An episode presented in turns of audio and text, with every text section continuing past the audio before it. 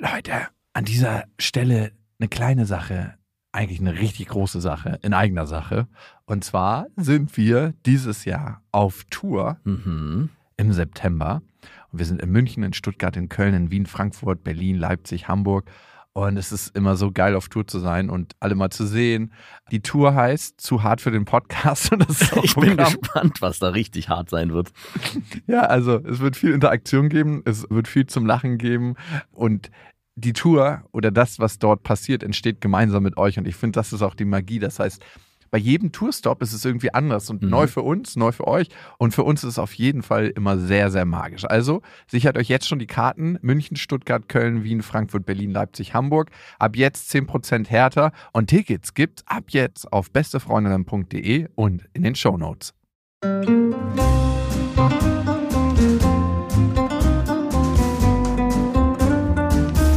Das sind beste Freundinnen mit Max und Jakob. Schrei ich schrei ich nicht? Und du sagst es mir nicht, aber ich schrei aber nicht. Leg mich doch am Arsch! Der ultra ehrliche Männer-Podcast. Hallo und herzlich willkommen zu Beste Freundinnen. Hallo? Euer Abführmittel für die Ohren. Mm. Du, ich war jetzt vor drei Tagen bei meinen Großeltern. War richtig schön. Schön, dass du noch welche hast. Ja, die sind auch schon richtig im stolzen Alter. Mein Ha- Opa ist 90. Hast du noch alle Großeltern oder nur noch? Meine Mutters Mutter ist richtig früh weggestorben. Die war ja Alki und da geht Ah, das ja, immer ein bisschen schneller. Die Natur gibt, die Natur nimmt und die hat, da hat die Natur ein bisschen früher genommen. Und der Vater oder Großvater, dein Großvater von Zudem hat sie gar keinen Kontakt. Aber Also, der lebt noch. der soll am Platz der Luftbrücke in Berlin wohnen. Hm. Also ich bin aber auch nie hingefahren, weil ich dachte, wenn meine Mutter keinen Kontakt zu ihm hat, das wäre so wie wenn ich meiner Mutter in den Rücken falle und da dann hinfahre und sage, hey Opa, wie geht's dir? Ist ja gar kein Kontakt mehr mit ihm? Der war nie da. Okay. Ja, sowas gibt es. Willkommen in meiner Welt. Und ich habe mit meinem Opa so geredet und dann haben die so aus dem Blauen heraus erzählt, ja, übrigens haben wir jetzt gerade unsere Beerdigung organisiert. Nice. Und ich dachte, ey, das ist ziemlich clean, Ja. das alles für sich selber zu organisieren. Das ist so, wie wenn man eine Party macht und man sich um nichts kümmern muss. Man geht einfach hin, feiert, man muss noch nicht mal was zu trinken mitbringen. Das ist das Ding, wenn jemand selber seine Beerdigung plant. Was machen die für eine Beerdigung? Angeblich, das meinte Opa zumindest, soll jetzt Trend sein, ohne Beerdigung, weil es so wenig Platz gibt. Ja, Weil ja, ist auch so. so viele Leute hier wegsterben Mhm. und weil es so viele Leute gibt in Berlin, gibt es keine Plätze mehr auf dem Friedhof. Ne? Die wollten eigentlich an so einem ganz schönen Ort begraben werden, wo meine Uroma auch liegt. Ja. Alt-Stralau, das ist so eine Halbinsel in Berlin. Dann meinten die so, nee, da ist gar kein Platz mehr, das haben wir irgendwie verpasst. Und jetzt sind die irgendwo im Tempelhof auf so einem Billo-Friedhof. Aber die haben sich gleich so einen Viererplatz geholt. Ein Friedhof-Hostel, ein Gemeinschaftsraum. Ja, mein Opa meinte einen Viererplatz, da kommen die beiden rein in Ohren. Ja. Die anderen beiden Plätze sind für meinen Onkel gedacht. Und falls ich früher komme, meinte mein Opa, soll ich einfach nur klopfen. Geil. Kann man sich auch mit Fremden einfach begraben lassen und So, sparen eine ein W- bisschen? so ein Ja, WG-Begräbnis? so ein WG-Begräbnis. Geht safe. Die haben auch schon alles gemacht, ihre Sprüche auf dem Grabstein. Steht schon da. Ja, man soll das auch nicht pflegen. Er meinte, es ist gar kein Platz für Blumen. ähm, Kunstblumen sind eh nicht gern gesehen. Geil. Und ich habe dann gesagt, hey, lass uns das doch wirtschaftlich nutzen, das Ganze. Ja. dass nicht nur meine Onkels da reinkommen können, sondern dass wir einfach den Rest in Tüten reinmachen, weil Ohren nehmen viel zu viel Platz weg. Allerdings. Also, wenn da vier Ohren reinpassen, dann passen da 32 Plastiktüten rein. Und zum Schluss, wenn keine Plastiktüten mehr reingehen, so nach Jahren, pustest du einfach nur noch so ein bisschen Asche rein. So. Du liegst jetzt auch hier. Also, Ich finde, so ein Grab ist eh. Wozu? ja, wozu? Also Ey, alles hält man doch entweder im Herzen oder im Geist oder im Ja. Kopf. also ich hätte ja gern ein Seebegräbnis, da wo auch niemand. Kannst du haben. Gar nee, ist nicht so einfach. Machen wir illegal. Ach so, ja, okay. Easy. Easy, ey. Segel dich mit so einem Einhandsegler raus und schibbel dich Ich über Bord. hätte gern, dass du mit so einem Tretboot dich rausquälst. Das Problem ist, wenn dein aufgedunsener Kadaver dann irgendwie angeschwommen ich schon in Asche. Achso, ich dachte, das ist nur Widerling. Das, geht, das darf man, glaube ich, wirklich nicht. Nee, wenn das so angeschwemmt wird, so, dann dachte ich mir, nee, das würde ganz vielen Leuten den Urlaub vermiesen. das habt ihr nun davon. Oder so ein Geierbegräbnis. Ah. Hm, Nicht so schön. Aber ich fand schon krass, wie meine Großeltern darüber geredet haben. Und da habe ich jetzt sie auch gefragt, ob sie an Leben nach dem Tod glauben. Und dann meinte Opa so, ja, Oma schon. Und Oma war so ganz wissend genickt, ja, ja, das kommt alles und ab jetzt beginnt die gute Zeit. Und ich so, und ich habe dann Opa gefragt, Opa, wie ist es bei dir? Glaubst du an Leben nach dem Tod? Und er so, das wäre ja schrecklich. Ja, vor allem, was ich mich frage, nach einem Leben nach dem Tod, bedeutet es, wenn du stirbst, bist du dann auch in der Verfassung, in der du gestorben bist, in deinem in dem Leben? Nein, Mann. Oder bist du dann jung? Bist du dann ein Kind? Oder bist du so in deiner Prime? Also Was ist denn die Prime? Ja, genau. Was ist die Prime? Ist man äh, Anfang 20, Anfang 30, Anfang 40? Ja, was ist die Primetime, ne? Oder ist man nur ein Wesen, das irgendwie dahin vegetiert? Als Luft und. Weiß keiner. Man ist einfach nur ein Bewusstsein. Uh. Naja, was ich schon interessant finde, wenn wir jetzt mal bei der physischen Verkörperung auf, von uns auf der Erde bleiben. Mit 63 hat man das höchste Selbstbewusstsein. Ja. Ach, ist es so? Ja. Und du hast ja meistens, wenn du Anfang 20 bist oder in deinen Zehnerjahren noch, so von 15 bis 20, noch so ein Ding mit dem Körper, so ganz, ganz viele. Deswegen wollte sich der Typ in der Bahn mit mir prügeln. Der war, glaube ich, so Anfang 60. Der war sich einfach so selbstbewusst in der Nummer, dass er sich dachte, hey, Vielleicht hat er auch sein Sägebegräbnis gerade geplant in der Situation, keine Ahnung. er hat sich auch bekreuzigt vorher. Augen zu. Ja, und du hast dein bestes Selbstbewusstsein, wenn du 63 bist, aber du musst ja eigentlich allem nachtrauern. Deiner Gesundheit, deinem Körper. Ja. Und dann wird dir bewusst, eigentlich, dass du so mit Anfang 20 richtig, richtig Game hattest. Mhm. Dass da alles gestimmt hat, dass du eigentlich in der perfektesten, zumindest äußerlichen Hülle deiner selbst warst. Ja. Und das nicht wertschätzen konntest zu dem Moment. Wahrscheinlich nicht, nein. Das ist ziemlich bitter. Wie möchtest du denn begraben werden, wenn wir schon dabei sind? Boah, ich habe mir da gar keine Gedanken drüber gemacht. Ich habe Angst vor dem Tod, deswegen mache ich mir auch darüber wenig Gedanken. Also ich fand ganz schön unsere Nachbarn, die haben auch ihr Begräbnis geplant.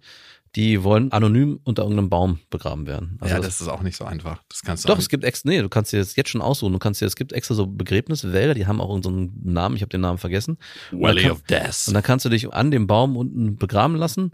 Also du kannst natürlich deinen Enkeln oder deinen Kindern sagen, guck mal, das ist der Baum, aber wenn du es nicht machst, gibt's halt nur diesen Wald. Und dann können die El- Enkel oder die Kinder dann Die dahin Blätter, gehen das bin ich. und da durchlaufen. Aber und sozusagen aus dir entsteht dann ein Baum. Das ist so die Idee dahinter. Der Baum, den gibt es ja schon. Ja. Dem geht's richtig mies. Also es gibt entweder entweder wirst du an einem festen Baum oder du kriegst wirklich so einen Setzling und unter unter dem Setzling sind, wirst du sozusagen der geht ein, weil die Erde so sauer ist. ich kenne die doch, das ist fake. Ja, nee, ich habe mir darüber keine Gedanken gemacht, noch nicht. Und äh, ich habe jetzt auch noch nicht vor, von, von hier wegzugehen. Hast du wirklich Angst vor dem Tod? Ich habe nicht Angst vor dem Tod als solches, aber ich habe Angst vor dem Tod sein. Ach so, du möchtest leben. Nee, Halleluja, ja. du nicht? Doch, aber ich habe keine Angst davor, wenn es zu Ende ist. Also es ist so, War schön, ja, tschüss. Genau, also Wie von der Party weggehen? Wie ist das für dich? Also ich habe letztes Mal, mein Sohn hat mich auch gefragt, Papa, wenn man stirbt, dann kommt man in den Himmel, ne? Und ich so, ja, das sagen Wenn die, man Kirchensteuer das, zahlt. das sagen die einen, aber die anderen sagen so und so und habe ihm dann so, so eine gefährliches Halbwissen über alle möglichen Glaubensrichtungen äh, mitgegeben, Buddhismus etc. Und musste dann darüber nachdenken, hey, so lange, also es ist natürlich noch lange, aber es ist nicht mehr so lange weit weg für mich, wie natürlich für meinen Sohn. Da kam mir zum ersten Mal auch der Gedanke, nicht die Angst, aber so ein bisschen fand ich es schade, dass es halt ein Ende geben wird. Ne? Das, als ich das meinem Sohn erklären musste oder wollte, musste ich mir auch zu verstehen geben, dass unser Leben begrenzt ist, dass es nicht ewig so weitergeht, sondern man irgendwann ein Ende finden wird. Und das hat er Die natürlich. Party ist auch irgendwann zu Ende. Genau, und das hat er nicht so richtig verstanden und wollte es auch nicht so richtig verstehen. Und dann haben wir so ein bisschen natürlich rumge Shit, dann hast du ihn irgendwann geschüttelt. Irgendwann geht das hier, dieser Moment vorbei. Und dann haben wir ein bisschen rumgeblödelt und halt eben über die unterschiedlichen Varianten gesprochen, wie man danach weitermachen kann oder eben nicht. Und dann hat sich das ganze Thema so ein bisschen aufgelöst. Aber ich mu- musste schon darüber nachdenken, für ein Kind ist es natürlich in der jetzigen Verfassung, weil das so abstrakt ist, irgendwie schade, dass die Eltern irgendwann nicht mehr da sein werden. Ja, das passiert natürlich ne, in, in so in hoffentlich irgendwann, wo die Kinder selber erwachsen sind und das dann verstehen, dass es nicht schlimm ist. Aber für den jetzigen Moment ist es für den Kind natürlich sehr erschreckend, dass Papa vielleicht in gefühlt einer halben Stunde einfach weg ist, ne? sondern mehrere Jahre sind ja für ein Kind auch nicht so einfach zu verstehen. Es ist auch für uns nicht zu verstehen. Überhaupt also, nicht. was bedeutet ein Leben, ne? 28.200 Tage leben wir im Durchschnitt hier auf diesem Planeten. Ja. Wenn wir das Glück haben, in der westlichen Welt geboren worden zu sein. Und wenn man sich das mal so, ja, 80 Jahre, 84 Jahre, 87 Jahre, ist ultra abstrakt. Aber wenn wir es runterbrechen auf 28.200 Tage, wie viel leben wir davon in Gesundheit? Vielleicht zu 20.000. Ja. Also, wo wir auch wirklich bewusst leben und alles mitkriegen. Das ist nicht so, so viel. Nee, es ist sehr wenig, fühlt sich sehr wenig an. Man kann ja im Leben nur so und so viele Bücher lesen. Diese Summe habe ich, hab ich mir auch mal irgendwann angeguckt. Und hier ein kleiner Gruß von unserem Sponsor, weil es ist mehr möglich. Und wenn du jetzt von 28.000 Tagen redest, die man lebt, sind da passen da nicht so viele Bücher rein. Ja, und Bücher sind ja nicht das Wichtigste, was du Nein. erleben willst. Es ist ja auch viel mehr wie du lebst und wie du das, was du erlebst, tatsächlich nimmst. Ja. Das ist so das Krasse, ne? Ich merke, und darum heißt die Folge so, dass ich im Moment einfach mal wieder so krass am Ende bin. Ich weiß nicht, ob du es gemerkt hast die letzten Tage. Nee, nee, heute vor allem. Gestern war noch so, der hast du noch den Schein gut gewahrt, da wusste ich noch nicht, ob es umkippt.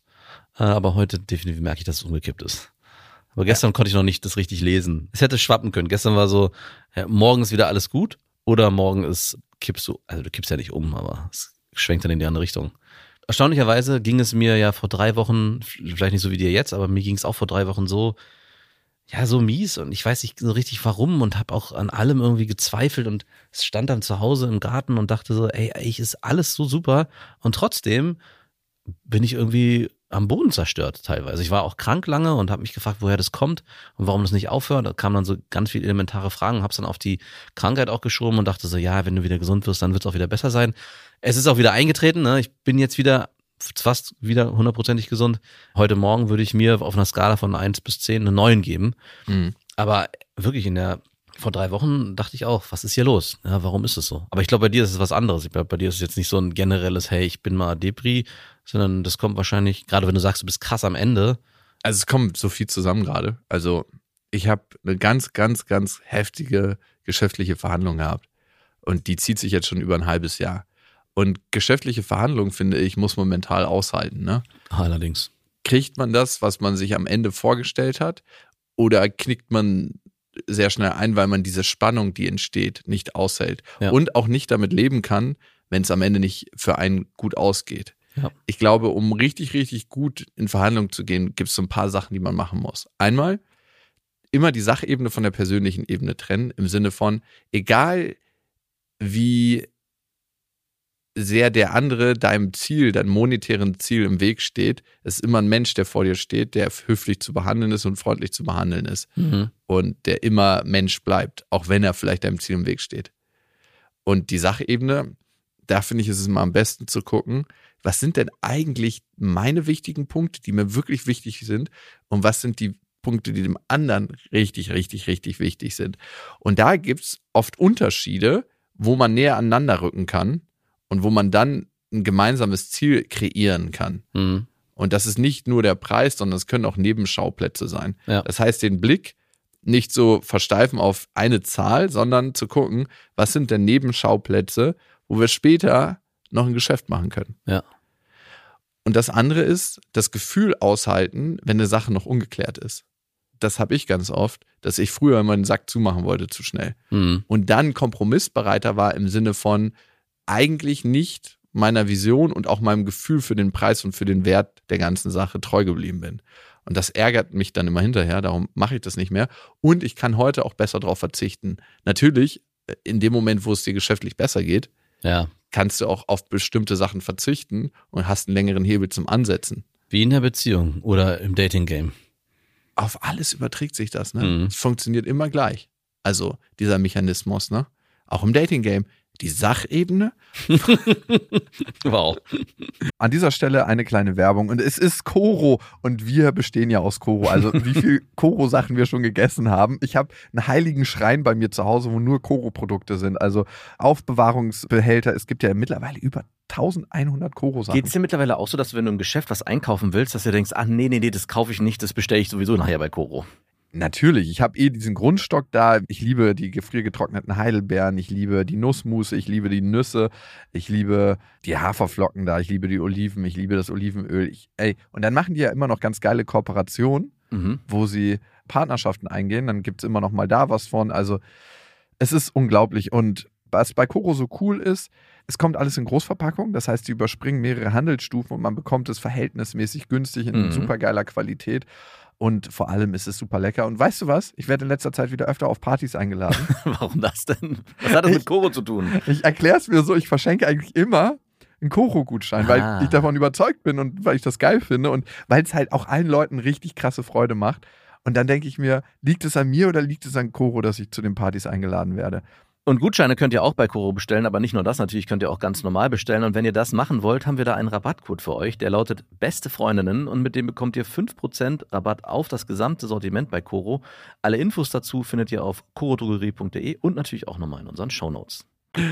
Ja, aber ich glaube, jeder kennt das im Dating Game, dass man man eigentlich frei aufspielt und sagt, eigentlich gerade geht's mir Mhm. super gut und äh, ich brauche auch nicht wirklich äh, jemanden an meiner Seite oder ich komme gerade aus einer Beziehung oder bin vielleicht sogar in einer Beziehung oder in einer, Affäre und man lernt jemanden kennen und hat das Gefühl, hey, ich kann ja voll frei aufspielen. Ich bin überhaupt null needy, sondern die Person gegenüber ähm, finde ich interessant und wenn sie mich interessant findet, schön und wenn nicht, dann ist es so. Und auf einmal entsteht eine Attraktivität, die man gar nicht bewusst steuern kann, sondern die einfach entsteht. Und ähnlich ist es auch, ist es auch bei Geschäften, Mhm. dass man dort die Verhandlung so Wer führen braucht muss. mich gar nicht. Genau, dass man die Verhandlung so führt, als wäre man völlig frei. Und wenn es nicht klappt, dann klappt es nicht. Und ist natürlich nicht immer ganz so einfach, diese Situation zu kreieren, wenn es vielleicht auch gar nicht so ist und trotzdem immer in diesem, in diesem Gefühl zu bleiben. Oder zumindestens seine eigenen Ziele und Wünsche so bewusst zu machen und immer daran festzuhalten, dass man nicht auf einmal sich selber verbiegt, um vielleicht ein Geschäft einzugehen. Ja, total. Und mir helfen dabei ein paar Sachen.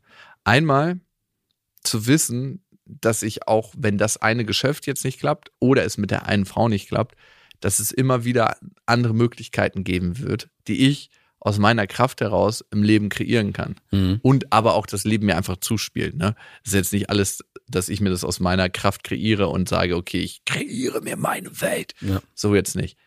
Auch finde ich, manchmal ist es so ein Vertrauen ins Leben, das hört sich immer so komisch an, Dinge gehen zu lassen, weil sie vielleicht noch nicht an der Zeit waren. Ja. Und ein bisschen später dann schon. Es gab so viele Situationen in meinem Leben, wo ich dachte, es müsste jetzt passieren. Und ich war so enttäuscht in dem Moment, als es nicht passiert ist. Und ein paar Jahre später habe ich genau auf diese äh, Sachen raufgeguckt und gemerkt, ey, es ist mega gut, dass es zu dem Zeitpunkt nicht passiert ist. Und dass ich nicht in diese Schiene reingegangen bin. Ne? Also gerade mit meinem beruflichen Werdegang, dass ich ein paar Sachen nicht bekommen habe. Mhm. Dafür konnten sich ein paar Sachen entwickeln, die mir heute ein viel, viel geileres Arbeitsumfeld kreieren, als ich hätte haben können, wenn ich den Weg gegangen wäre. Ja.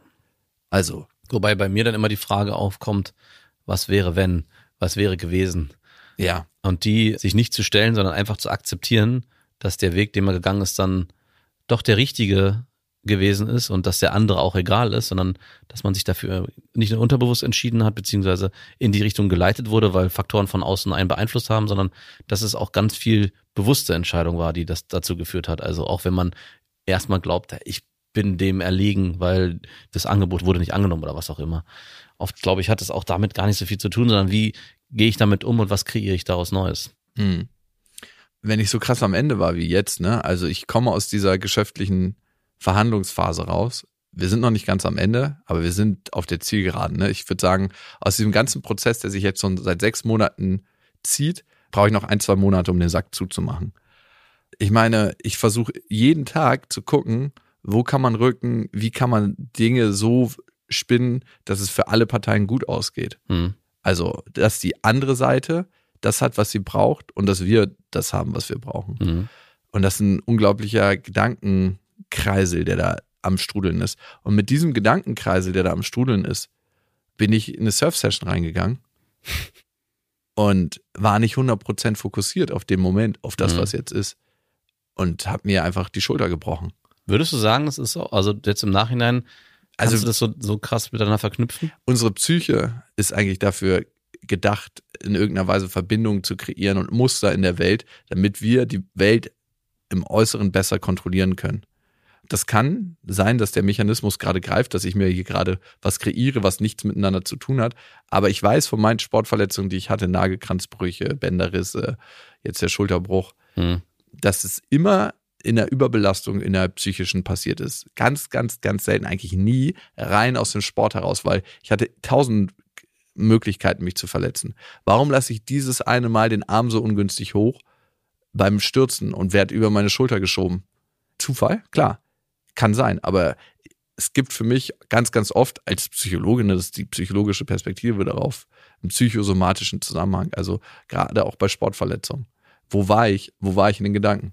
Also, Ich überlege nämlich gerade, wenn du es so beschreibst, ich meine, ich bin ja auch ein Freund dafür, immer zu sagen, der Körper reagiert auch auf das, was im Außen passiert. Also ein klassisches Beispiel ist die Nase voll haben, wenn man Schnupfen hat. Ich habe sehr oft Schnupfen gehabt früher. sehr oft Halsschmerzen, wo ich auch denke, äh, ja, keine Ahnung, was, was sich da jetzt mit verknüpfen soll. Vielleicht halt die Klappe, obwohl ich ja gar nicht so viel rede. Hab den Hals voll. Genau. Aber ich habe auch, so wie du, sehr oft, wenn ich mich verletzt habe, so körperlich, mich an der Schulter verletzt. Also Schlüsselbeinbruch, dann habe ich mir, als wir mal mit dem Mountainbike unterwegs waren auf so, eine, auf so einer Bergtour, wo man den Berg so runterpest, Downhill-Bike. Downhill-Biken, genau, bin ich auch wieder auf die Schulter geflogen. Also oft habe ich mir in meinem Leben die Schulter verletzt. Und jetzt so seit, ich würde fast sagen, fünf, sechs Jahren passiert es gar nicht mehr. Das kann man auch sagen, das da- jetzt. da- genau, das kann man sagen, ich mache auch nicht mehr so viel extreme Sachen. Aber ich fand es schon erstaunlich in der Zeit, wo ich auch das Gefühl hatte, und wenn ich so zurückgucke, das Leben hat auf mir gelastet in der, in der Zeit. Klar, es war alles irgendwie auch cool, aber ich hatte schon, wenn ich so zurückgucke, das immer das Gefühl, auf mir lastet etwas. Und dass dann auch diese Art von Verletzung passiert, macht für mich im Nachhinein absolut Sinn. Und mein erster Gedanke, als du dir die Schulter ausgekühlt hast, war ja auch, hey, ist vielleicht auch wirklich der Grund, was gerade im Außen los ist, dass jetzt zufällig diese Verletzung eintritt und nicht eine Fußverdrehung, die beim Surfen, glaube ich, auch sehr schnell passieren kann. Ja, es kann alles passieren, ne? Ich dachte im ersten Moment, es wäre gar nichts. Also, und dann auf dem MRT kam halt raus, dass ja auch der Knochen angegangen ist und so. Ey, und ich habe tatsächlich erstmal angefangen müssen zu weinen, als ich dann draußen war aus dem Laden. Also im MRT hast du nicht geweint. Nee, weil da gab's auch das Ergebnis noch nicht. Da gab's immer nur dieses Störgeräusch. By the way, frage ich mich immer noch, wie passen da richtig kräftige, adipöse Menschen rein in diese Röhre. Also es ist mir unerklärlich, weil ich war mit beiden Schultern an dieser fucking Röhrenwand. Also ich wurde schon mit Kraft da reingeschoben. Und ich würde jetzt nicht sagen, dass ich der allerbreiteste Mensch der Welt bin. Also ich glaube, was passiert mit Leuten, die so stark übergewichtig sind, dass sie da nicht reinpassen, die werden überwiesen zum Veterinär, wo dann Pferde MRTs gemacht werden. Wirklich? Keine Ahnung, aber ich könnte mir vorstellen, dass es sowas gibt. Was für eine fucking Rumor, den du da gerade verbreitest. Also ich glaube, ich habe das mal gesehen bei dem dicksten Mensch der Welt oder so, der musste auf so eine spezielle Waage und die war eigentlich für Tiere, also weil, die, weil der halt, keine Ahnung, 350 Kilo gewogen hat. Wahrscheinlich ist das auch viel zu viel, aber es war auf jeden Fall eine normale Doch, doch, der hatte in dem Ausmaß irgendwas gewogen. Der war schon recht kräftig. Der war schon stabil gebaut.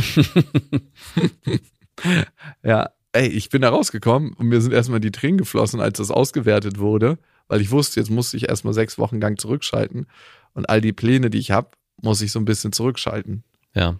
Hattest du was vor, was mit Sport zu tun hat in den nächsten sechs Wochen? Das ist ja das Heftige. Sport ist immer mein Ventil ne, für Überbelastung. Hm. Wenn ich eigentlich so richtig den Kopf voll habe, dann kann ich Fahrrad fahren, ins Gym gehen oder halt surfen oder skateboarden oder was auch immer. Ne? Ich habe letztens auch eine halbe Stunde gegen meinen Bruder gerungen, aber da brauchte er das mehr, weil ich merke, danach geht's mir immer wieder besser und das fällt jetzt flach für die nächste Zeit.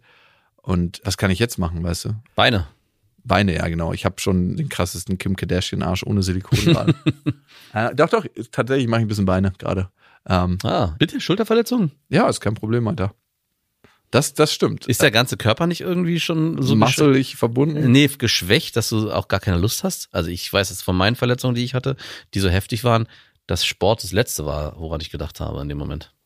Doch, das geht, ehrlich gesagt. Also ich merke einfach, wenn das jetzt auch noch wegfällt, huh, dann bricht dir das ganze Kartenhaus zusammen. Dann brauchst du irgendeine andere Antiaggressionstherapie. Ja, und dann habe ich an dich gedacht, ey, für wen ist es heftiger, eine, eine krasse Verletzung zu haben? Für mich oder für dich? Inwiefern heftiger? Ja, wer wird mir zu Hause aufgefangen? Ach so. Und das ja. sind so die schlechten Tage als Single, wo, wo ich mir denke so, Max würde jetzt nach Hause kommen und da wäre jemand, der ihn krass betüdelt und umsorgt. Ja, ich hatte das, ich war ja vor sechs Wochen richtig krass heftig krank. Meine Frau hat eigentlich den ganzen Alltag ohne mich geschmissen. Ich habe mich da eine Woche lang mehr oder weniger zurückgezogen und vor mich hin vegetiert. Und es war sogar so heftig, dass die Kinder auf mich gar nicht mehr reagiert haben nach drei Tagen. Die so, ja, Papa ist krank. Ich komme aus dem Schlafzimmer getorkelt.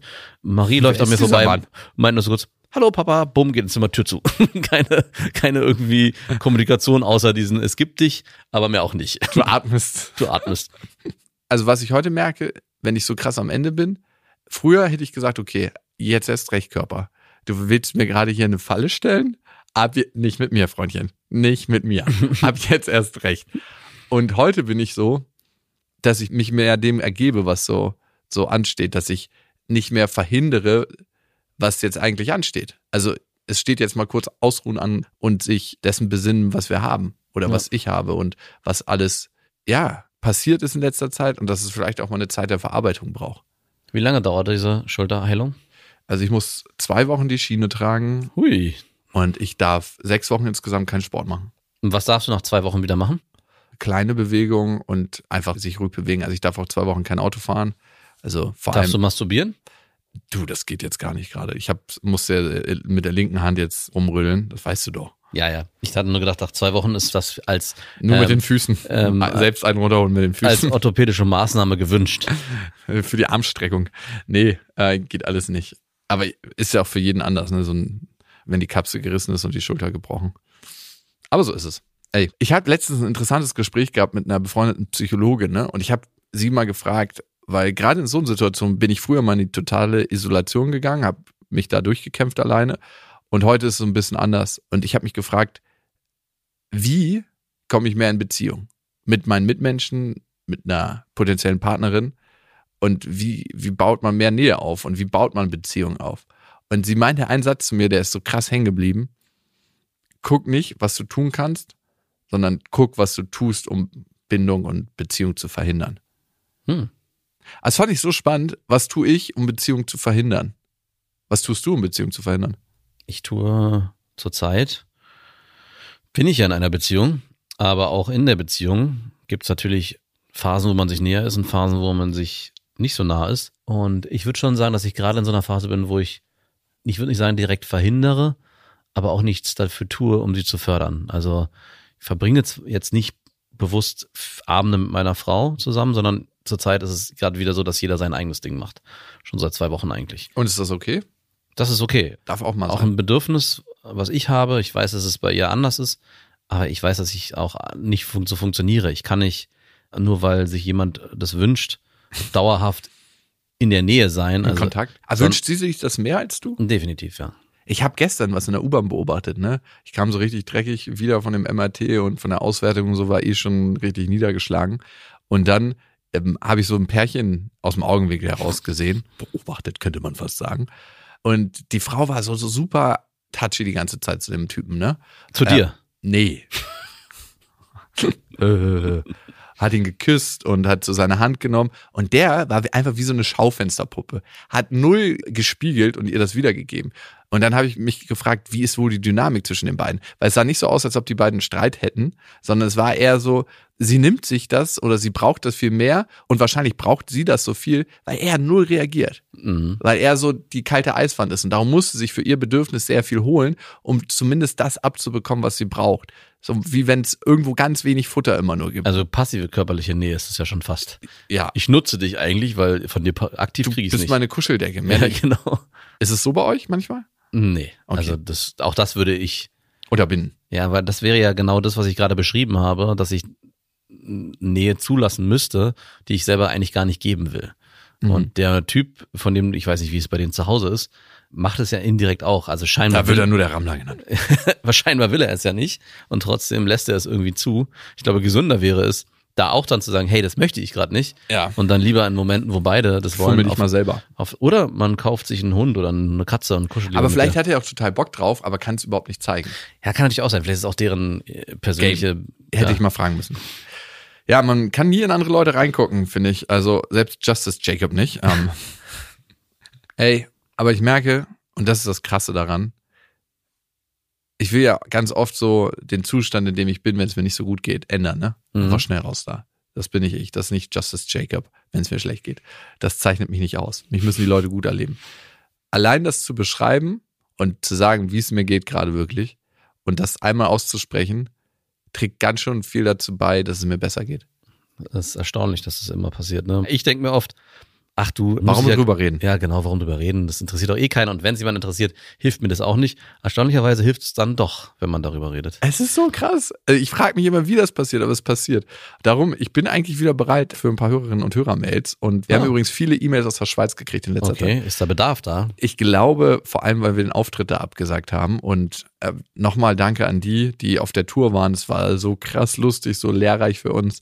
Ey, wir waren auch die ganze Zeit entertained. Das ist ja, Fall. Das ist ja das Krasse. Wir haben ja eine Show, die sehr interaktiv mit dem Publikum ist.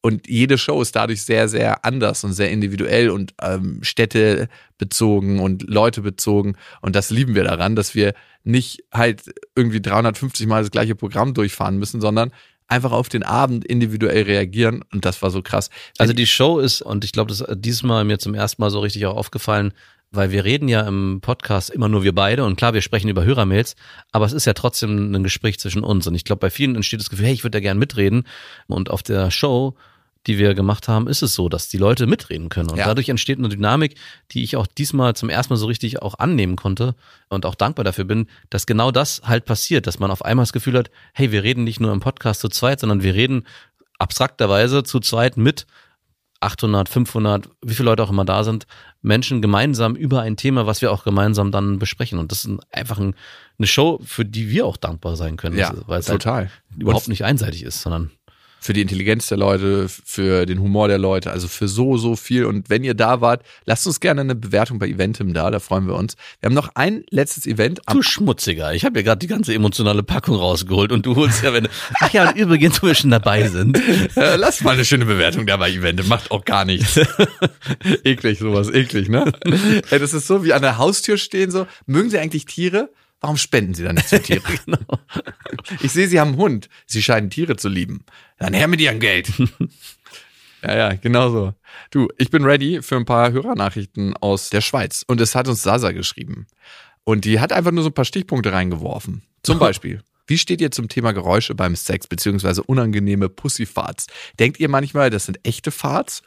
Habe ich am Anfang immer gedacht. Wirklich? Mhm, aber es ist schon lange her. Und warum sind die denn so aufgetaucht, wenn du ihn reingesteckt hast? So? Deshalb, und vorher ganz rausgezogen hast? So entstehen ja meistens Ja. Pussyfarts, wenn man so die Luft reindrückt mit dem Lachs. Du, ich habe mir damals nicht so viel Gedanken gemacht. Und ich glaube, vielen Männern und gerade äh, jungen Männern äh, geht's genauso, dass sie sich am Anfang sehr wenig Gedanken darüber machen, wie es auch dem anderen dabei ergeht und wo, wie was passiert. Also bei mir war sofort im Kopf, i, wieso furzt die jetzt hier rum? Weil sie krass entspannt ist und, Und geil dann dachte ich, das kann ja nicht wahr sein. So geil ist es ja nun dann doch auch nicht für mich. Wieso macht sie sich dann nicht mehr Gedanken drum? Also so einen widerlichen Blick hatte ich dann auf die Sache, bis ich dann verstanden habe, wie die entstehen und habe mich dann im Nachhinein auch ein bisschen dafür geschämt und versucht das auch zu verhindern, dass es passiert. Weil eigentlich Schuld an der ganzen Sache ist immer der Mann. Aber findest du das wirklich schlimm? Nein, mittlerweile natürlich Also nicht. ich- Ich rede von damals, von meinem damaligen. Ich finde es eher lustig, erheiternd Genau. und ein bisschen geil auch manchmal. Also Ja. wenn es so richtig im Affekt passiert, Genau, weil es meistens ein Zeichen dafür ist, dass es richtig zur Sache geht. das richtig knallt. Also, dass so ein, so ein, so ein Pussyfahrt entsteht ja nicht, weil man irgendwie Blümchensex hat und ganz innig und zart miteinander irgendwie verkehrt, sondern meistens geht's, Verkehrt, Alter, geht's- Deine Eltern haben gerade angerufen und haben gemeint, die haben da ein Wort für Sex. Ey. geht's, geht's dann richtig zur Sache. Verkehrt. Und wo wir schon beim Thema sind, wie ist das mit Pupsen im Bett? Vor allem nach dem Feiern und reichlich Alkohol passiert das auch automatisch. Ich schlafe darum immer schlecht mit Männern im Bett, weil ich nicht pupsen will. Embrace the fart. Also ich, ja, ich, ich, ich glaube, gerade am Anfang einer Beziehung oder Affäre halten sich beide stark zurück, um irgendwie nicht das Gefühl zu erwecken, hey, man ist ein Mensch mit körperlichen Funktionen. Aber irgendwann, also ich hatte mal eine Freundin. I don't give a shit ist dann irgendwann. Ja, genau. Also ich hatte mal eine Freundin, mit der war ich nicht zusammen, sondern die hat mit ihrem Freund, die haben das richtig zelebriert. Also die saßen, meinte auch, ja, wir sitzen, wenn wir abends auf der Couch sitzen, lachen wir uns gegenseitig darüber kaputt, wer am meisten furzt. Und ich fand das irgendwie so, äh, und dachte so, echt, wirklich, ich möchte das eigentlich nicht. Aber eigentlich fand ich es irgendwie auch ganz cool, weil, hey, ganz ehrlich, was ist dabei? Also bei mir muss es nicht unbedingt sein. Ne? Furzt du nicht?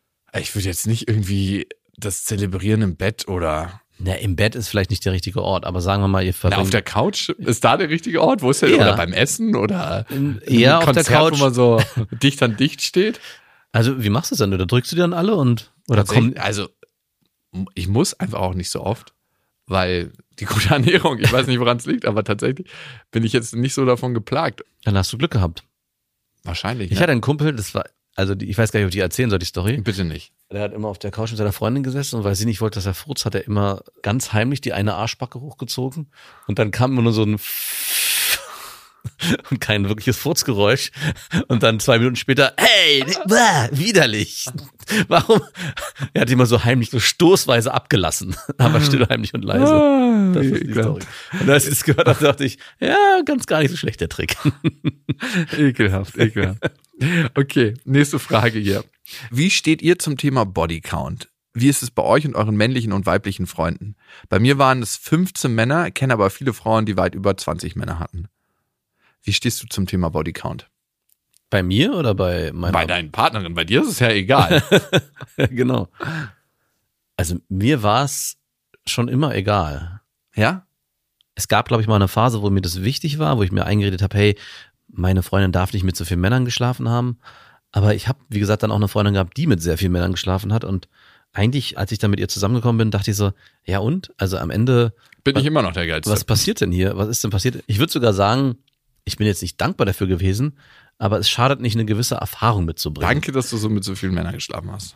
musste dann immer an die Pärchen denken, die sich in der Schulzeit kennengelernt haben, mit 14 zusammengekommen sind, zusammen geblieben sind, geheiratet haben, Kinder bekommen haben, sind mit Sicherheit super glücklich, aber man hatte auch nie die Möglichkeit, sich auszuprobieren und andere Sachen kennenzulernen und vielleicht auch generell zu lernen, dass Sex auch unterschiedlich stattfinden kann. Also dass man, dass jeder auf unterschiedliche Sachen steht und das dann auch mitzunehmen in, in eine Beziehung oder Es ist eigentlich wie so ein Sauerteig, der immer wieder Ja. eine neue Kultur erfährt und immer wieder neu angemischt wird und nach 150 Jahren ist es der beste Sauerteig. Exakt. Also es ist so ein bisschen wie Sport am Ende. Also wenn jemand äh, Viel Sport gemacht hat in unterschiedlichen Disziplinen Ja. ist er ziemlich gut. ja genau, Ah ja. so würde ich Okay. es beschreiben. Wenn jemand einen ultra, ultra hohen Bodycount hat, ne? Ja. Dann frage ich mich, okay, gibt's dafür eine psychologische Ursache? Gibt's da irgendein Thema, was irgendwie weggedrückt werden will, was eigentlich. Es, kommt das bei dir auf? Ja, doch. Okay. Also ich frage mich, gibt es da irgendwie ein Thema? Also ich hatte zum Beispiel mal mit einer Frau geredet, mit der hatte ich nichts. Die hat mir gesagt, in schlechten Phasen, wo es ihr richtig dreckig ging, hat sie eine Dating-App angeschmissen und hat einfach die ersten sieben abgearbeitet, die ihr geschrieben haben. Na Gut, aber dann hat sie ja schon einen ganz anderen Nährboden geschaffen. Sie hat ja schon direkt ausformuliert. Egal wie die aussahen. ja, aber genau, aber sie hat ja von, sie hat von vornherein ja schon formuliert, hey, hier ist bei mir auf jeden Fall ein Thema, weil wenn es mir schlecht geht, dann suche ich mir das als Ausgleich. Ey, aber ich, als ich das gehört habe, dachte ich mir so, Alter, Abfuck hoch 10. Genau. Wie muss es in dir aussehen? Und die meinte, da waren teilweise Typen dabei, mit denen sie eigentlich überhaupt gar keinen Bock gehabt hat, hätte zu schlafen, aber die hat das dann durchgezogen. Aber das ist natürlich noch ein bisschen eine andere Herangehensweise, wie Ja, wenn minimal. dir eine Frau erzählt, wenn du sie fragst, hey, ich habe mit äh, wie vielen Männern Ich hast habe du sie gar nicht gefragt. Ja, Sie hat das noch von sich aus besser. erzählt. Aber wenn du, wenn du in eine Situation kommst findest eine Frau gut und hast mit der irgendwie eine nette Zeit verbracht und dann kommt das Thema auf By the way. und sie sagte so, ja, du, ganz ehrlich, ich habe schon mit 300 Frau- Männern geschlafen, was wahrscheinlich doch sehr viel ist. Aber da nicht sofort eine Verknüpfung entsteht von, ja, ich hatte in meiner Kindheit und deswegen muss ich das jetzt machen, sondern einfach nur so, hey, ich hatte halt Bock drauf. Würde das bei mir jetzt nicht so viel auslösen. Wenn es aber sofort, wie du es beschrieben hast, Immer wenn es mir dreckig geht, dann. ja, in, in so einen gewissen Kontext gebracht wird, ja, dann würde das bei mir auch was anderes auslösen. Dann würde ich mich schon fragen, Moment mal, warum eigentlich? Aber ja gut, 300 ist vielleicht auch eine sehr hohe Zahl. Ich mach mal 50 draus.